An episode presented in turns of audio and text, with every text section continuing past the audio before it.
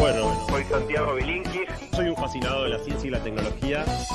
Que la mejor manera de predecir el futuro es inventarlo. Hay muy pocos experimentos científicos que sean famosos. Pero voy a hablar quizá del experimento científico más famoso de toda la historia. Eh, hice una encuesta, de hecho, en la previa, una de cada cuatro personas, 25% de la gente conoce este experimento. No hay muchos experimentos científicos que la gente conozca, que es el experimento del malvavisco.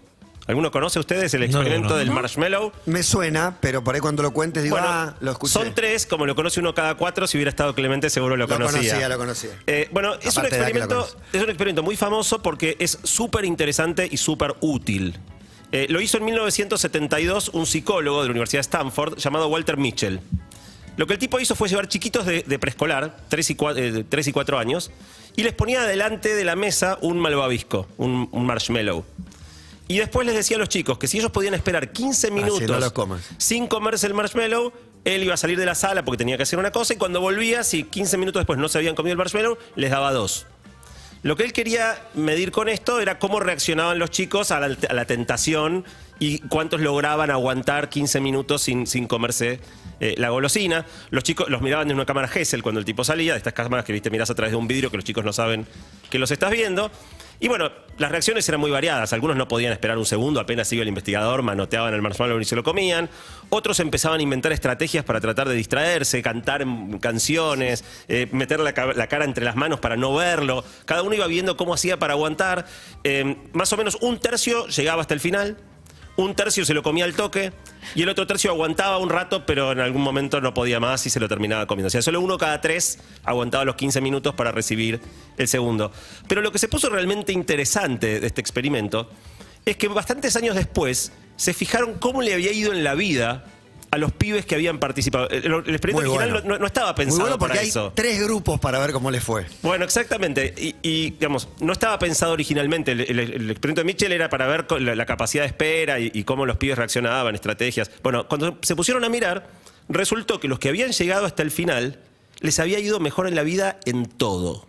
Uy, es un montón. En todo. Porcentaje alto, Eh, digamos. eh, digamos, en, pro- todos. en promedio, ¿no? En promedio, tenían, eh, habían tenido, ya eran, habían terminado los estudios cuando los midieron, o sea que todos habían tenido notas en un promedio mucho más alto de- en, en los estudios, ganaban más plata, o sea, tenían sueldos más altos, tenían mejores vínculos sociales, tenían menor tasa de divorcio, menos problemas de adicciones y hasta menos enfermedades crónicas y menos obesidad. O sea, en casi todos los aspectos de la vida a ese grupo le había ido mejor.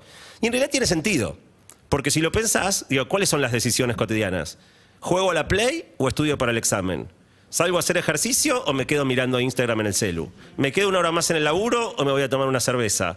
¿Le sigo el juego a esta persona que me tira onda o le soy fiel a mi pareja? ¿Me pido una ensalada para mantener la dieta o me como una milanga con sea, siempre es, ¿me doy el gusto ya o banco por algo que a largo plazo es mejor para mí? Y entonces los que habían podido hacerlo con el marshmallow, de alguna manera, cuando fueron teniendo que tomar todas esas decisiones, en vez de jugar a la play, estudiaban un poco más, en vez de comer la milanga, comían la ensalada, y a la larga fueron construyendo vidas. La tentación. Exactamente. La tentación y la ansiedad.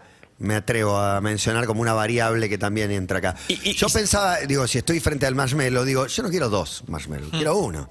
Con uno estoy, así que me lo como ahora. No, y, Bueno. también, y también la ansiedad por la, por la gratificación instantánea, por Claro, tener claro. rápidamente el. Para mí la clave del experimento es un, rasgo fundamental en la vida, que es la disciplina. ¿No? Que es el, el saber, uno sabe en general qué es lo que debería hacer. Y a veces puede y a veces no puede. La, dieta es el caso más clásico, ¿no? Uno sabe qué es lo que uno tiene que comer, no hace falta ir a ninguna nutricionista o, die- o dietólogo. Es la disciplina de que te pongan una torta de chocolate adelante y decir que no. Y entonces parece razonable que los que hubieran tenido esa disciplina en el experimento después les fuera mejor. A mí este experimento me marcó muchísimo. Y, y es algo que me vuelve una y ¿Cuándo lo otra vez. Yo lo, el- el- yo lo habré conocido hace 15 años, pero yo ya era así. O sea, a mí el, experimento me marcó porque yo fui siempre así. Disciplinado. Discipli- sobre todo muy de, de pensar que es lo correcto y decir yo tengo que hacer lo correcto. Y, es como que marcó mucho mi vida. Entonces cuando encontré el experimento me sentí muy reivindicado de decir, listo, era por ahí. O sea, era como yo, como yo siempre pensé que, que tenía que Casi ser. me quiero meter en lo personal. Sí, Bilinkis se me persona. dos millones de no, no, porque, porque pienso que el permitido o el momento de salirte por, de la regla lo disfrutaste mucho más que el que vive saltando la regla. No, digo, el día que te comiste la milanga o que no sé qué, qué barbaridad habrás hecho, bribón. Algunas habré hecho. Y bueno, pero lo disfrutaste de verdad. Digo, es esto de. Ya, ya no, te, no te hace efecto el alcohol por la cantidad que tú necesitas 15 vasos para que te. En cambio, la birrita esa que te permitiste.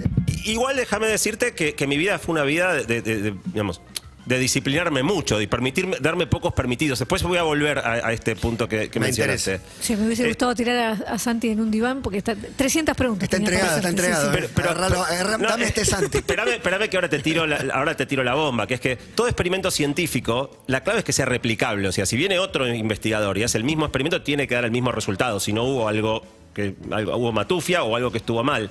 Y hace un par de años un grupo de investigadores quiso repetir este experimento con una muestra de- mucho más amplia y y con más variada.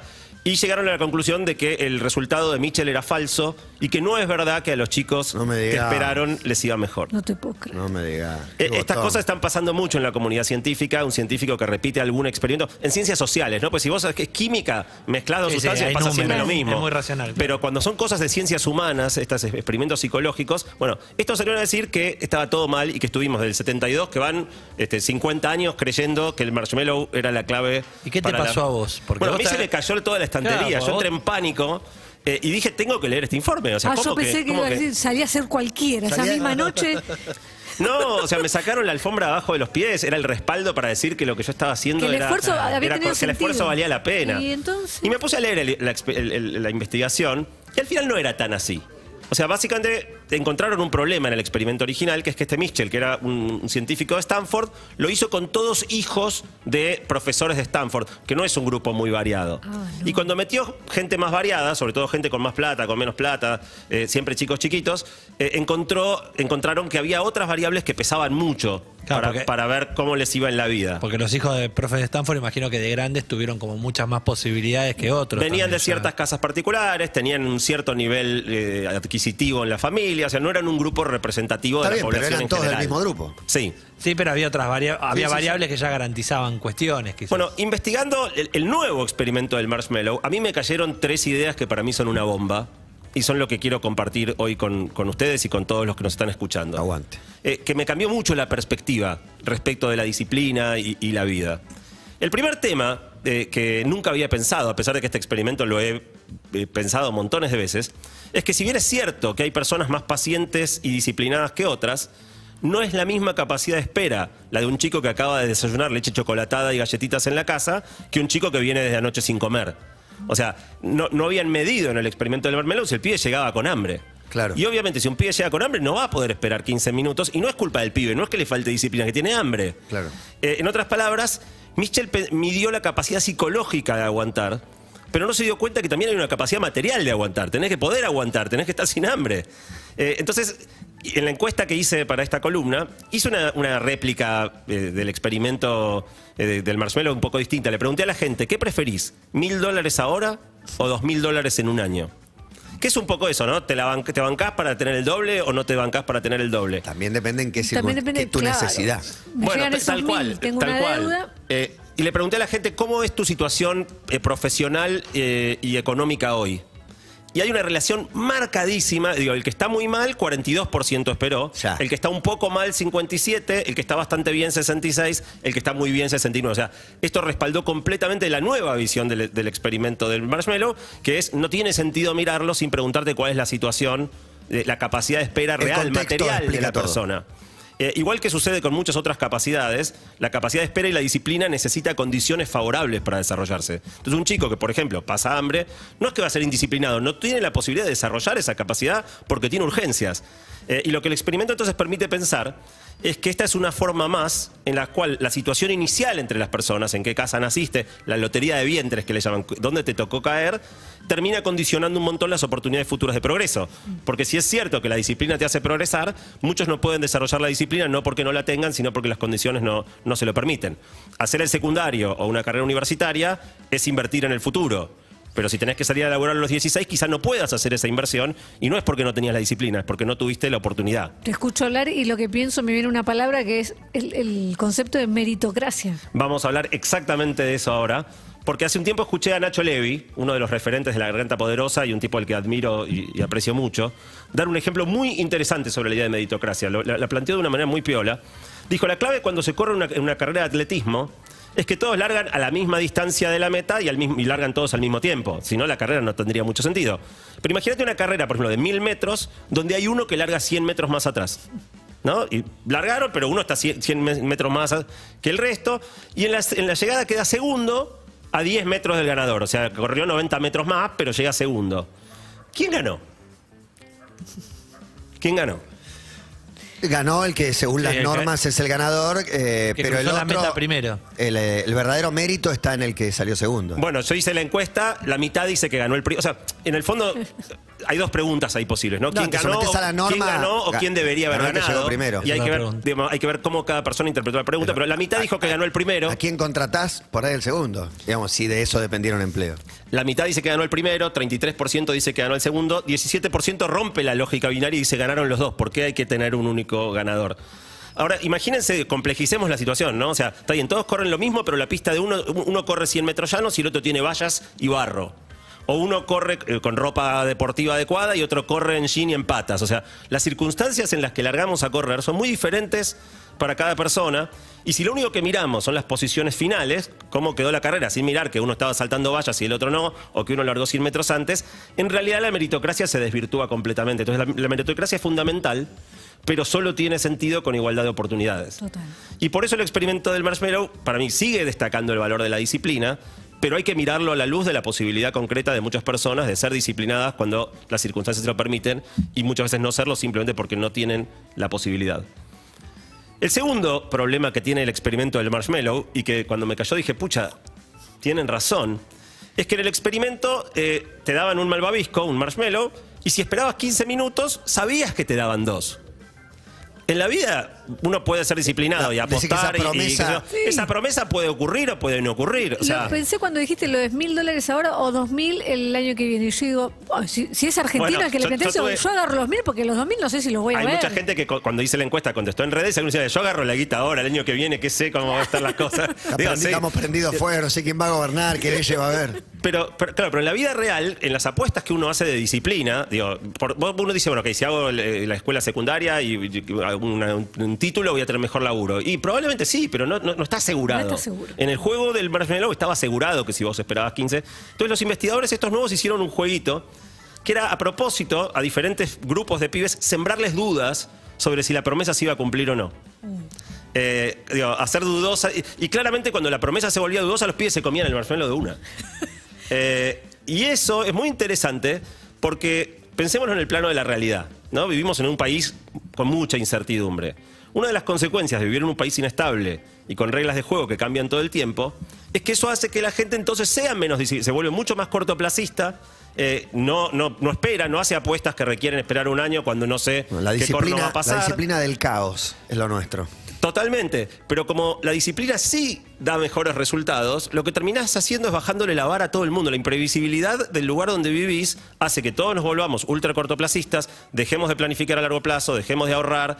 Eh, Es la inestabilidad genera eh, cortoplacismo que, que daña la posibilidad de progreso de toda la población. Nunca había pensado que vivir en un país inestable eh, y, y- y, digamos, eh, poco previsible hace que a todos nos vaya peor, incluso por el lado de que no podemos ser disciplinados. Suele ser el motivo por el cual dicen que nosotros estamos hechos eh, para las crisis y a prueba de todo. Digo, ¿cómo se explicaría tantos éxitos individuales dentro de un contexto que baja la vara de la población? Me estoy metiendo antes. T- Totalmente. Igual, eh, esto se mezcla con el punto anterior, ¿no? Porque ahorrar, si vos naciste en una posición eh, económicamente más desfavorable, ahorrar es una manera de comprar capacidad de espera. O sea, si vos por la razón que sea lográs ahorrar unos mangos, entonces empezás ahora sí a poder ser más disciplinado porque te, te ganaste esa posibilidad. Entonces, estar en una situación que privilegia el consumo siempre, digo, me- la guita me quema en las manos, me compro 18 cuotas, pero me saco la guita encima, en vez de ahorrarla, es otra manera donde las personas que están, parten en una situación más desfavorecida ven dificultada su posibilidad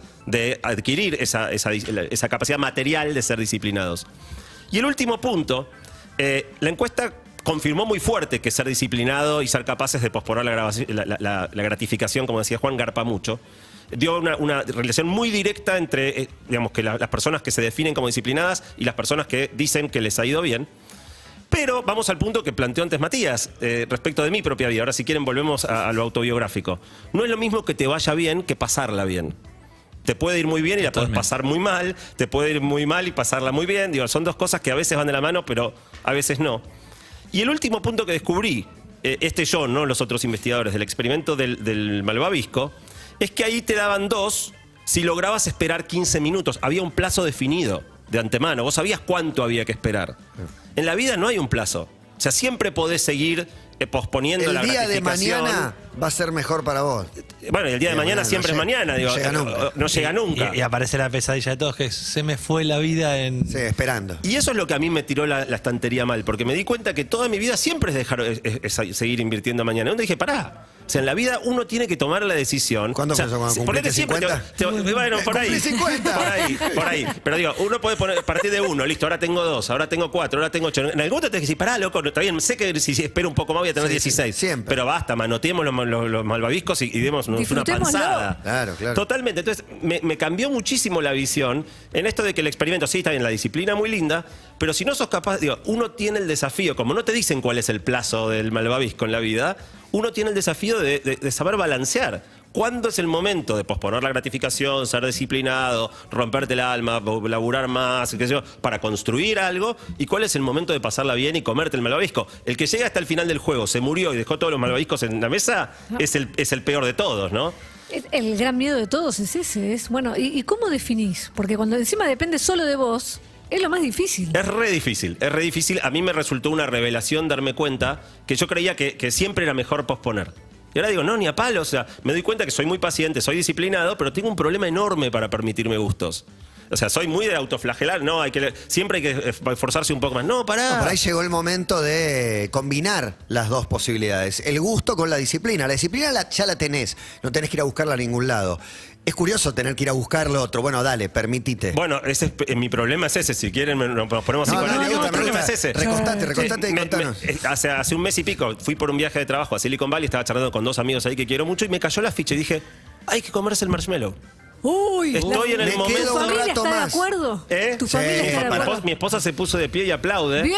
Eh, Era hora, te eh, banqué 30 años para para, esto. para que Ese, llegue el para momento. que comas de una Eh, vez. Y a mí, digamos, para, para, para cambiar mi cabeza, para cambiar mis actitudes, mi manera de ser, me sirve mucho encontrar frases que sintetizan una idea potente que necesito decirme a mí misma. Comerse- de- comerse el malvavisco es un concepto claro. Me resultó un concepto espectacular.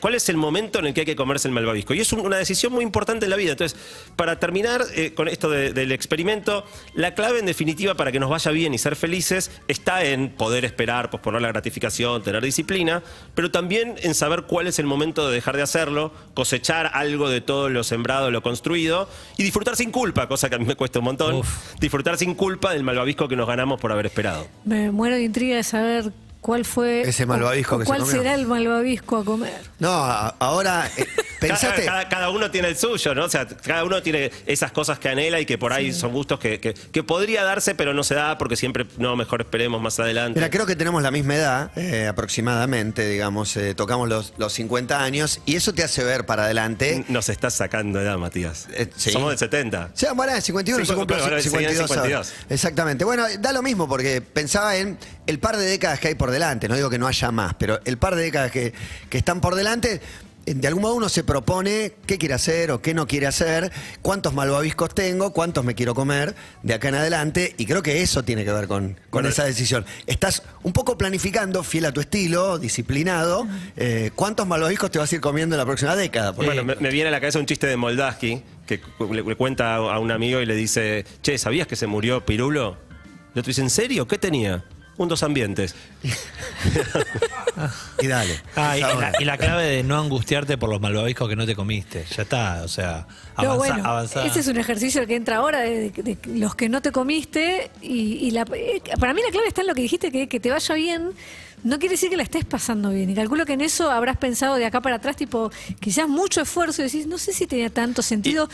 Algunos, algunos valieron mucho la pena, otros para nada. O sea, quizás pellizcar un malvavisco cada tanto. No. Y sí, es algo de eso, ¿no? O sea, no comer, si te comes todo, o sea, suponete algo que, que a cada rato aumenta al doble. Bueno, si te comes todo, ya cero por dos es cero, ¿no? O sea, el nunca terminar de comértelo, sino tener algo que siga creciendo, pero tampoco morirte de hambre mientras ves la- los Te malvaviscos. das cuenta que en lo autorreferencial todo crece porque uno le pone un poco más la, la carne y toca un poco más las emociones y me dan ganas de, de preguntarte cómo transferís esto a tus hijos, que están en edad de, de vos transferirle la idea de disciplina, de, de la recompensa viene más adelante, pero con esta lección aprendida ahora decís, la disciplina viene bla, bla, bla, bla, bla, Pero pero, comete este Bueno, hay pero, un pero pero. yo ya tengo 50 Hay un casi pero. 52 años, me rompí el, ol- el- el lomo 30 y pico, y ahora me viene a mí el momento. A ellos les viene el momento de, de construir sus malvaviscos. Claro, disciplina, Sí, disciplina, pa- o sea, diría Lali. eh, mi, mi, mi- mi Tanto, conversaciones tanto, con mis hijos, disciplina. y digo, y en el fondo mi ejemplo de vida hasta acá es romperse el lomo, digo, yo tal, tal vez demasiado.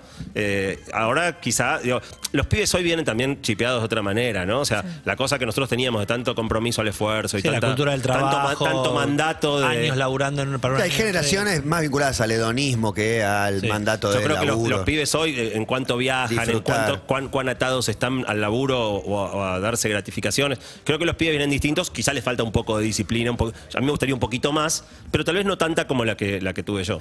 Bien, la versión evolutiva de Santi Bilinkis que va, sigue, sigue para adelante. Y de- Esta Y dejo columna. de regalo esta metáfora, pensar cuándo comerse el malvavisco me parece que es algo que es muy útil para planificar la propia vida. Gracias Santi por venir una vez más, un placer enorme. Un gustazo.